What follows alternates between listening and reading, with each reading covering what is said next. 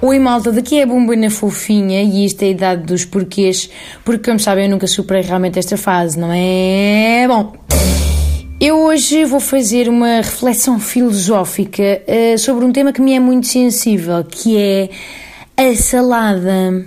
Hum, várias questões. Um, a primeira é perceber porque é que há pessoas que à refeição garantem que ficam bem com uma saladinha. Hum?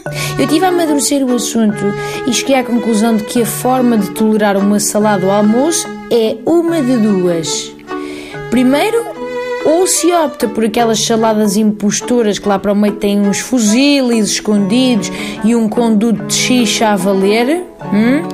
ou segundo, mantém-se a estrutura saladeica verde e leve, mas comem-se quantidades astronómicas da mesma.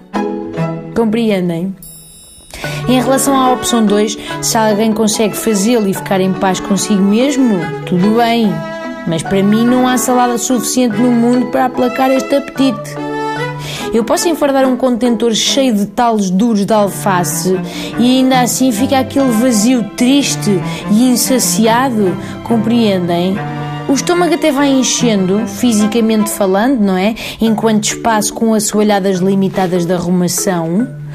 Mas emocionalmente falando, há ali uma zona, algures nas cavidades do apetite, que continua completamente às moscas, vazia, intocada, faz eco, compreendem? E é triste de ouvir.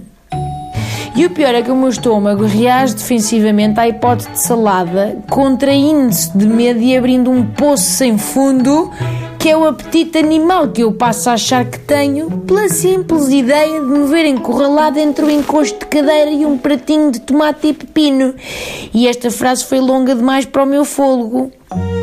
É que nem vale a pena tentarem confundir-me com ilusionismos de orégãos e crotons crocantes e vinagretes bonitos assim respingados tipo artista plástico. Não!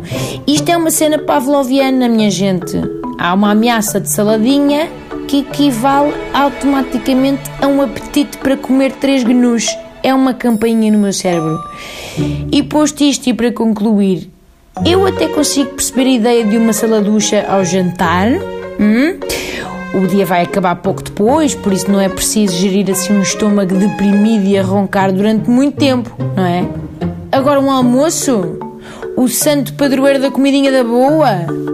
O momento pelo qual anseio desde as nove da manhã para encher este bandulho de conforto e calor. A vida é demasiado curta para ficarmos bem com saladinhas, malta. Pronto. Sem outro assunto, de momento, despeço-me cordialmente.